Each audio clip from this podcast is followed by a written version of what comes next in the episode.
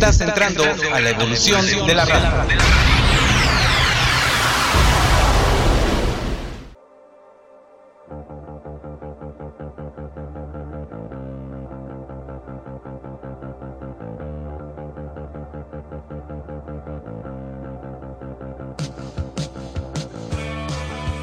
Ya inicia transmisión. Además de revivir viejos clásicos. Presentado por Dr. Yeye. Transmisión.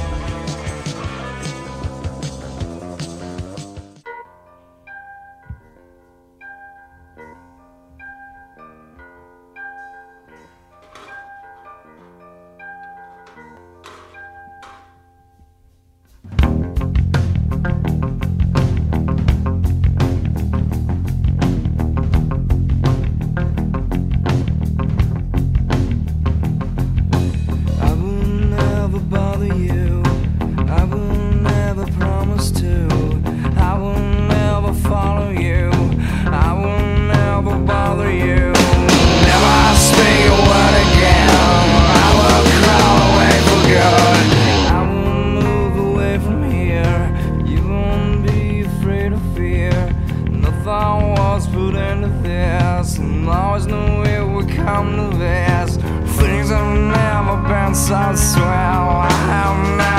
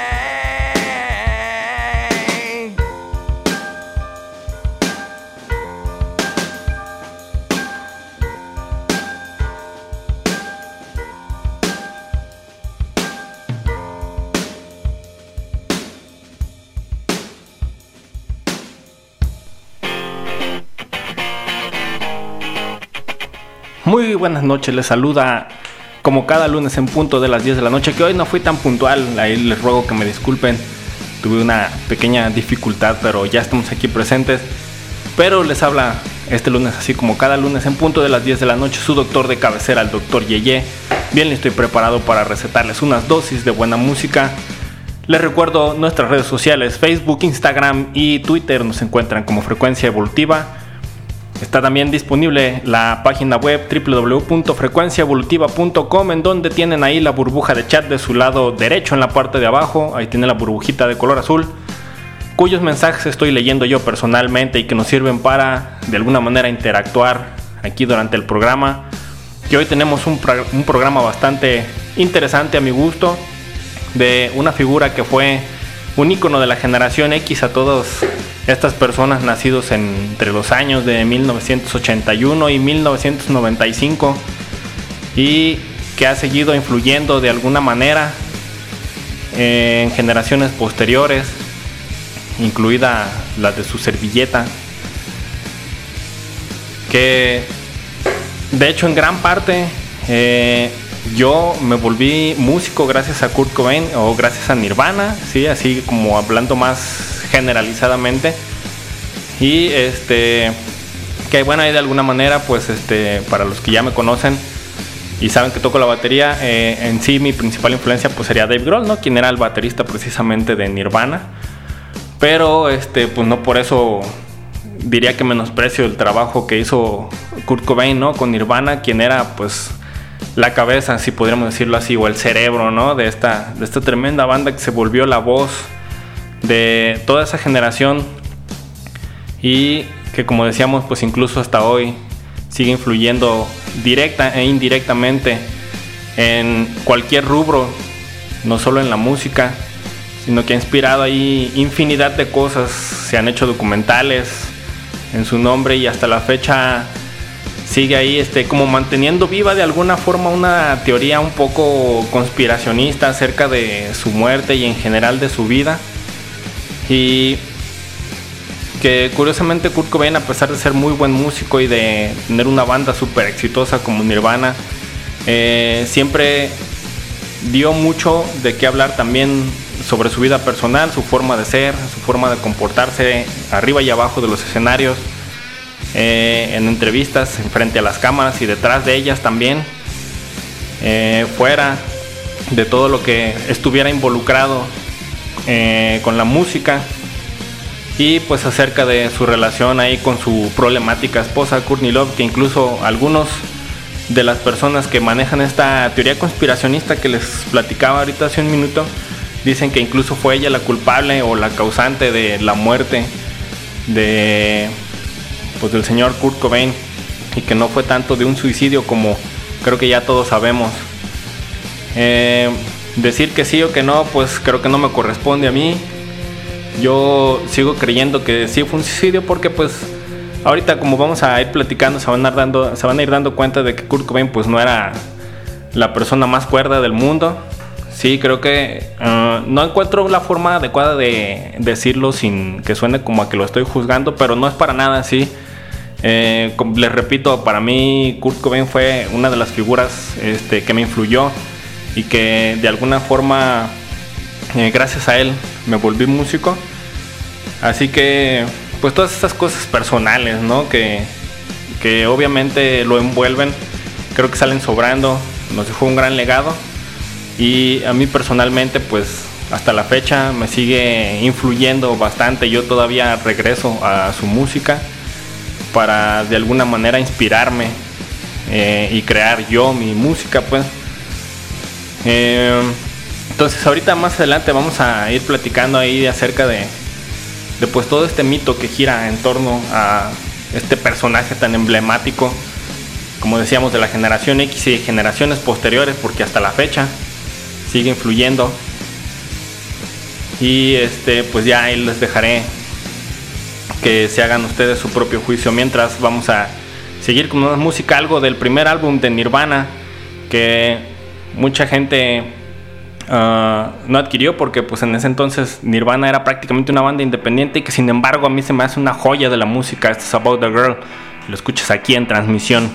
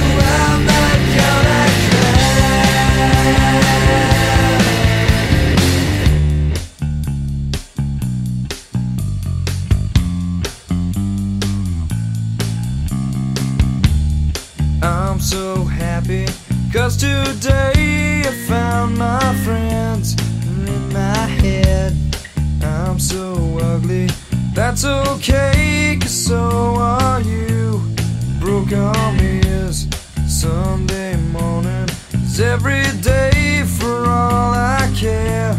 And I'm not scared, light my candles in our days cause I found God. Yeah! Ahí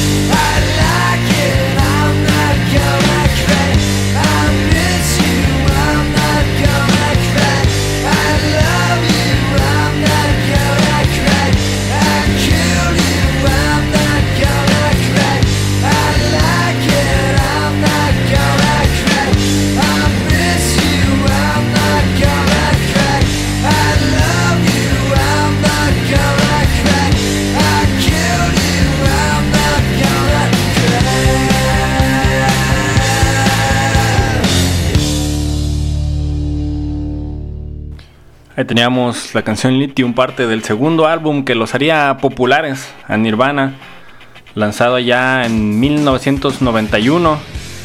Este álbum de con la mítica portada de un bebé ahí nadando persiguiendo un dólar, un billete de un dólar, que permanece en el subconsciente, diría yo, incluso de la cultura popular, ¿no? Ahorita ya, hoy por hoy la gente casi casi nace conociendo este álbum, ¿no? A pesar de que nunca lo hayan escuchado, al menos conocen su portada. Entonces, este les platicaba, ah, antes que nada, pues quiero mandar saludos a Vane que nos está escuchando.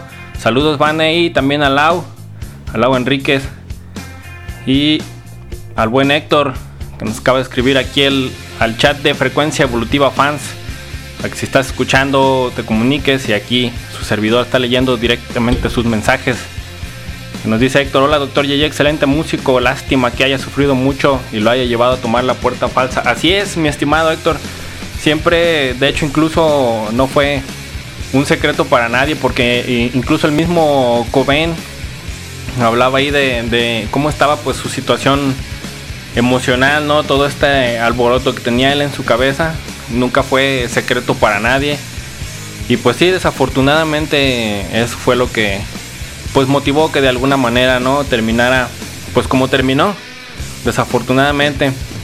Pero pues en sus inicios ahí este cuando comenzó esta banda Nirvana allá por el año de 1985 junto con el que fuera su bajista en prácticamente todo eh, todo este tiempo de vida que tuvo la banda, eh, Chris Novoselic, el señor Chris Novoselic.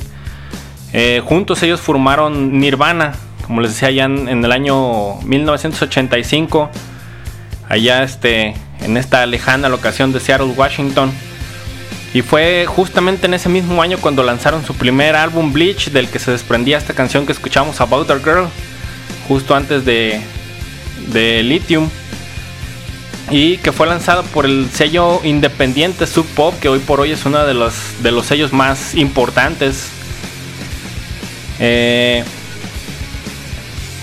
y este, lo que los llevó precisamente a firmar después ya con el sello DGC Records, eh, que, se, que se convertiría después en Jeffen Records para grabar su segundo álbum, el Nevermind, desde donde se desprende justamente la canción Lithium y esto que escuchamos al fondo, que, la, quizás sea la canción más popular de Nirvana, Smells Like Teen Spirit, allá por el año de 91 y que fue lo que los llevó a este éxito comercial y que de alguna manera les ganara la etiqueta de la banda principal de la generación X, los que les comentaba aquí al inicio del programa, y que le ganara también el título del portavoz de la generación a Kurt Cobain. Eh, y sin embargo, pues el mismo Kurt Cobain estaba o se mostraba a menudo incómodo y frustrado de alguna manera, creyendo que pues este mensaje que él trataba de llevar a través de su música y toda esta visión artística que él creaba alrededor de eso, pues habían sido de alguna manera malinterpretada por el público y este pues porque él precisamente eh, quería, como, uh, ¿cómo decirlo de alguna manera? Ir en contra de toda esta de todo este mainstream, ¿no? De, las grandes masas, de los conciertos súper abarrotados y todo. Eh, eh, en su cabeza para Cobain Nirvana era más como algo muy personal, ¿no? Y que quizás iba dirigido a un público pues mucho menor del que obviamente alcanzó. Y este, pues sin embargo ahí precisamente por eso él se sentía de alguna manera incomprendido, por decirlo de alguna forma, ¿no? Eh, ya por allá en el año de 1993, cuando se editó este su último álbum de estudio, el álbum conocido como Inútero, él de alguna manera ahí trató de, desafiar a la, audiencia creando como este sonido un poco más áspero comparado por ejemplo con el Nevermind. Y este álbum igual, de hecho no, no coincidió con las cifras de venta del que sería su segundo álbum. Pero aún así podemos decir que fue considerado un éxito crítico y comercial. Y pues ya para entonces creo que era más que evidente ahí el deterioro emocional que Cobain padecía para entonces. Vamos con un poquito más de música. Esta es una de mis favoritas de todavía el Denver Mind, el segundo álbum. Se llama Something in the Way. Lo escuchan aquí en frecuencia evolutiva, la frecuencia que evoluciona contigo.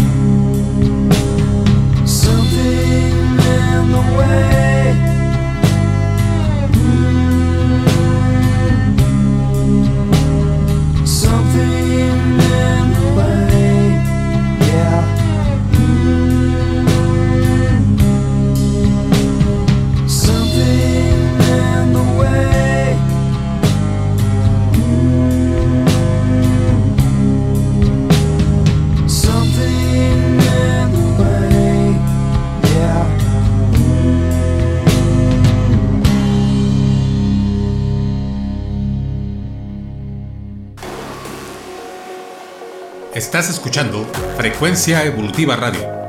Síguenos a través de la web en frecuenciaevolutiva.com y también por nuestras redes sociales en Facebook, YouTube, Instagram y Twitter.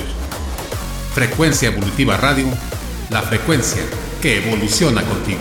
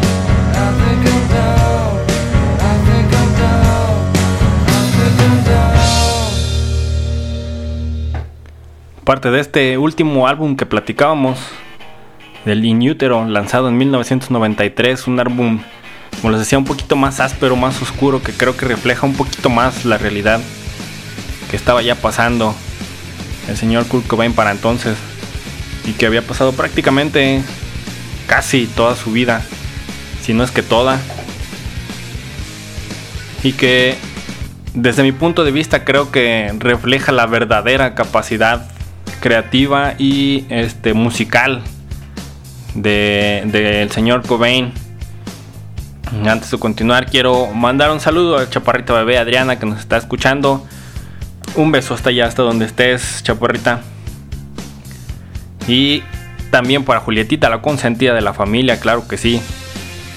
Un abrazo y un beso también para Julietita. Entonces, retomando aquí un poquito el tema de el señor Cobain.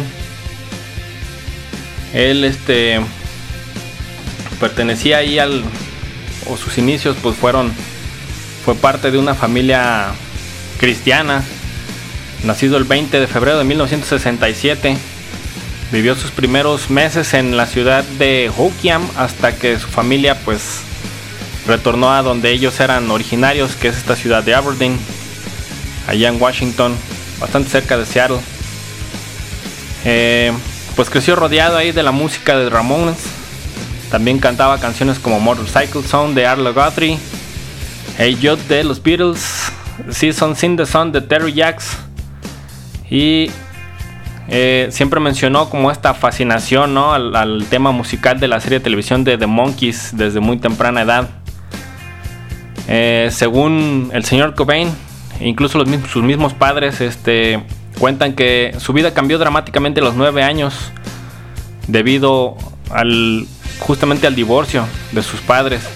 En palabras de el señor Kurt Cobain decía, recuerdo sentirme apenado y triste por mis padres. Me avergonzaba compararme con mis amigos de la escuela porque yo ansiaba pertenecer a ese tipo de familia clásica, a una familia típica. Madre, padre, yo quería esa seguridad. Odié a mis padres durante muchos años por esa razón. Después de este divorcio, tras un año viviendo con su madre, se trasladó a Montesano para vivir con su padre y donde pasaría pues ya este, prácticamente toda su vida hasta independizarse. Durante su adolescencia sufrió bastante acoso por parte de sus compañeros de la escuela por ese motivo, por el motivo de divorcio pues de sus padres. Y pues en la calle por ser amigo de un chico que presumiblemente era gay. Eh, pues la vida de Kurt Cobain cambiaría. Ahí daría un giro un poco dramático cuando recibió su primera guitarra a la edad de 14 años como un regalo de un tío suyo, quien conseguiría esta guitarra en el centro musical Rosebery, justo en Aberdeen. Eh, una vez que Kurt elegiría el instrumento en lugar de una bicicleta como regalo. Desde ese momento, pues Cobain intentó formar bandas ahí con amigos interpretando canciones de ACDC y Led Zeppelin. Y pues en la secundaria, sin embargo, este tendría ahí problemas frecuentes para encontrar a alguien con quien tocar. Debido a que ninguno de sus amigos, y estas eran palabras del mismo Kurt, pues poseía ningún talento musical particular. Eh, posteriormente encontraría a este señor Chris Novoselic que mencionábamos anteriormente, un fiel devoto del punk rock y que vivía al otro lado del puente en la calle Young. Eh, la madre del señor Novoselic pues era propietaria ahí de un salón de belleza que y les daba oportunidad a ellos de practicar pues en el segundo piso del edificio ocasionalmente. Eh, pocos años después pues ya Cobain intentó convencer a Novoselic para formar una banda con él y eh, lo terminaría convenciéndolo por al darle una demo esta casera que grabaría Cobain de hecho anteriormente con una banda que tenía ahí en este, en la adolescencia que se llamaba Fecal Matter. Y este, pues a lo que después de ahí un par de meses pensando, Novoselic aceptó eh, conformar esta banda y sentarían lo que serían las bases de lo que posteriormente sería Nirvana y que es una banda que influiría, como decíamos, tal manera que incluso el mismo baterista Dave Grohl hablaría de la fuerte influencia que fue Kurt Cobain para él musical y personalmente y que de hecho incluso él compuso justamente una melodía eh, en nombre de Kurt Cobain que vamos a escuchar ahorita más adelante. Mientras los voy a dejar con una canción de este último álbum que editaría Nirvana como una banda en estudio. La canción se llama Penny Royalty y lo escuchan aquí en transmisión.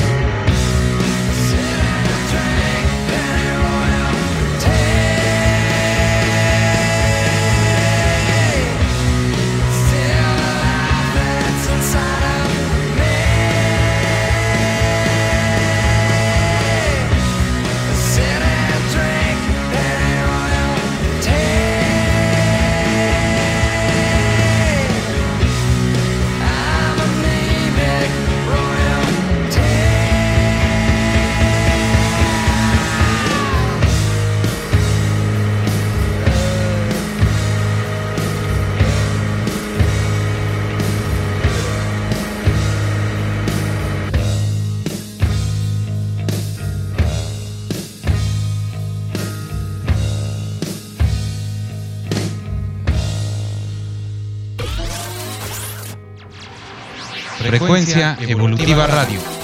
Frecuencia Evolutiva Radio. 24 horas de música continua. continua. 24 horas de música continua. La frecuencia que evoluciona contigo. La frecuencia que evoluciona contigo. Frecuencia Evolutiva Radio. Síganos, en www.frecuenciaevolutiva.com.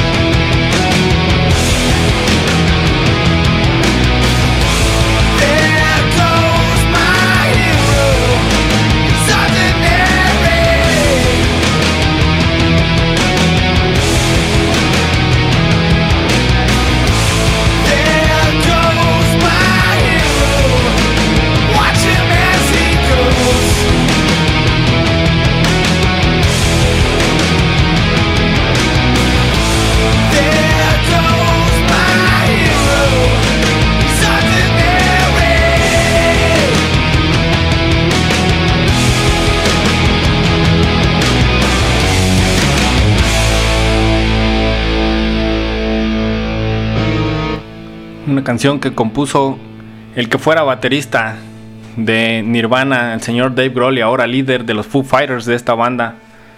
Y que incluso él mismo menciona que fue compuesta precisamente como una oda de agradecimiento por toda la inspiración a Kurt Cobain, a quien él llamaba precisamente su héroe. Que me pareció buena idea incluir aquí. Ya sé que esta no es una canción compuesta por Kurt Cobain, pero fue compuesta para él, así que me parece razonable haberla incluido. Antes de continuar, también quiero mandar saludos aquí a Alex que nos escribe a través del chat de Frecuencia Evolutiva Fans. Un saludo, mi Alex, qué chido que estás escuchando el programa. Muchas gracias por estar aquí al pendiente. Un abrazo, hermano, hasta allá, hasta donde estés.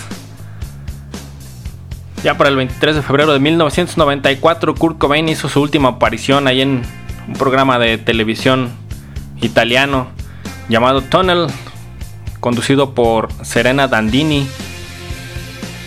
Poco después de eso, pues el grupo tocaría su último concierto en el Terminal Lines en Múnich, Alemania. Después de eso, Kurt Cobain pues, fue diagnosticado con bronquitis y laringitis ya muy severas, que de hecho ya venía arrastrando con ellas desde pues años ya atrás. Eh, a lo que el día siguiente pues él acudiría a Roma para recibir ahí un tratamiento médico. Y comenzaría como toda esta serie de pues podríamos decir que de rumores de sobre la salud y la estabilidad ahí mental y emocional que tenía Kurt Cobain para entonces y que terminaría ahí por enredarse un poco más, de hecho mucho más gracias a su esposa Courtney Love, quien decía que el mismo Cobain tenía ya este pues comportamientos ahí como autodestructivos, ¿no? Que tenían solía hacer como estos cócteles de drogas eh, entre los que principalmente figuraba la heroína a la que pues mucho tiempo supimos, ¿no? Que fue adicto Cobain. Eh, pues poniéndole ahí también alcohol y algunos medicamentos de los que tenía prescripción. Eh, de hecho, para el, 18 de marzo de ese mismo año, uh, Courtney Love llamaría a la policía para reportar un intento de suicidio de su esposo, Kurt Cobain. Eh, la policía pues fue a la residencia de ellos y confiscaría varias armas y botellas de píldoras a Cobain, quien insistía para entonces que él no quería suicidarse y que se había encerrado para esconderse de su mujer. Eh, cuando llegó el momento de interrogar justamente a Courtney Love acerca del tema, ella pues nunca mencionó que Cobain quisiera suicidarse y que nunca jamás lo había visto con un arma. Entonces ya desde ahí se empieza ahí como a tergiversar un poquito, ¿no? La información eh, entre lo que decía la esposa, esta señora Courtney Love, y luego al minuto siguiente cambiaba completamente la versión, ¿no?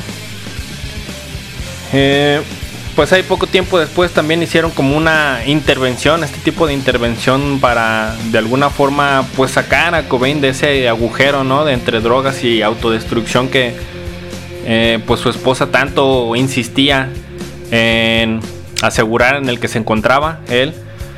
Y este después pues de negar ahí muchas veces, varias veces Cobain que él pues era un adicto terminó por ceder y aceptar estar este pues en un programa ahí de recuperación en Los Ángeles. Eh,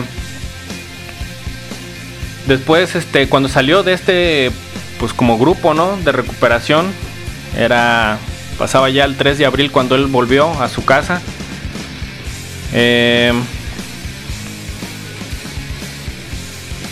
pues fue cuando ya el señor Cobain pues desapareció ahí prácticamente de, la faz de la tierra.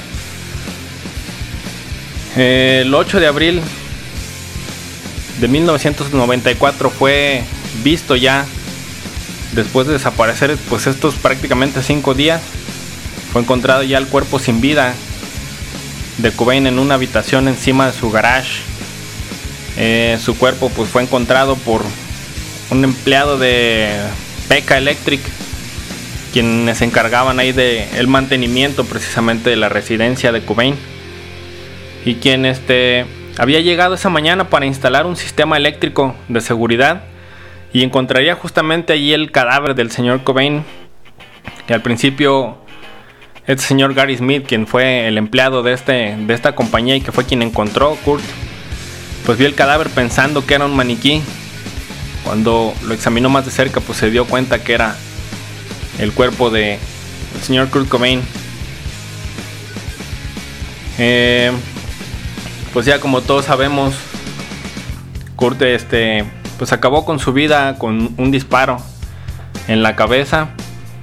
También este, ahí junto a, a un jarrón que tenía por ahí cerca fue encontrada lo que parecía ser una nota de suicidio.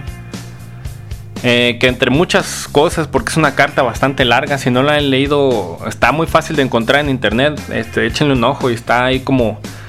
Esta carta sirve como un alimento y bastante interesante para todas estas teorías conspiracionistas de las que hablamos inicialmente. Sí, pero entre todas esas cosas, este, había una línea ahí bastante importante que decía algo así como, por favor, Courtney, sigue adelante por Francis, quien era hija de los dos por su vida, que va a ser mucho más feliz sin mí. Los quiero, los quiero. Al lado del cuerpo pues encontró una escopeta que pues Kurt Cobain había conseguido supuestamente con la ayuda de Dylan Clarkson. Eh, pues en la autopsia ahí que se hace de rigor concluyó que la muerte de Cobain fue el resultado de una herida por bala infligida en la cabeza. El informe estimó que Cobain murió, había muerto el 5 de abril alrededor de las 11.30 de la mañana. Para entonces él tenía 27 años, lo que pues automáticamente lo convirtió en un miembro de este club de los 27, del mítico club de los 27, ¿no? Que está conformado por varios músicos ahí que murieron precisamente a esta edad, algunos como Robert Johnson, Brian Jones, Jimi Hendrix, Jim Morrison, Janis Joplin y al que se integraría ya un tiempo después también Amy Winehouse. Eh, entonces pues parte ahí de algunas de las teorías de conspiración que hablan acerca de que la muerte de Kurt Cobain no fue un suicidio sino un homicidio perpetuado por su esposa pues siguen aún vigentes pero creo que ya difícilmente pues podríamos desestimar que es verdad y que es mentira verdad lo único que nos queda pues es disfrutar del legado de este señor que no me voy a cansar de repetirles, fue una fuerte influencia para mí, creo que para prácticamente todos los que nos dedicamos justamente a la música y que va a seguir siéndolo durante generaciones. Pues ya estamos por concluir la transmisión de hoy y no me quiero ir sin antes recordarles que nos sigan a través de todas las redes sociales, Facebook, Twitter e Instagram nos encuentran como Frecuencia Evolutiva. También está ahí el canal de YouTube de Frecuencia Evolutiva, que curiosamente siempre se me olvida mencionar, pero bueno, está. Para cuando quieran ver los programas grabados, pues ahí los tienen a su disposición. Uh, recuerden visitar ahí la página www.frecuenciaevolutiva.com y de estar escuchando la transmisión que está rotando 24/7 y constantemente se están añadiendo nueva música. Yo los invito también a seguirme en mis redes sociales, en Facebook y en Instagram me cuentan como Dr. Yeye Gogo, en Twitter como arroba César Bernal. Y pues yo espero que nos podamos escuchar aquí la próxima semana en punto de las 10 de la noche. Recuerden que si estamos ahí en contacto, si están en contacto ahí conmigo, pues pueden hacer sugerencias de, tema que quieren que hablemos la siguiente semana, qué música quieren escuchar. Estaría bien chido ahí que hubiera un poco de retroalimentación para que no se queden nada más con los caprichos de acá de su doctor JJ. Pues yo me despido de ustedes, deseándoles que pasen una excelente noche. Y pues nos escuchamos aquí la próxima semana. Adiós.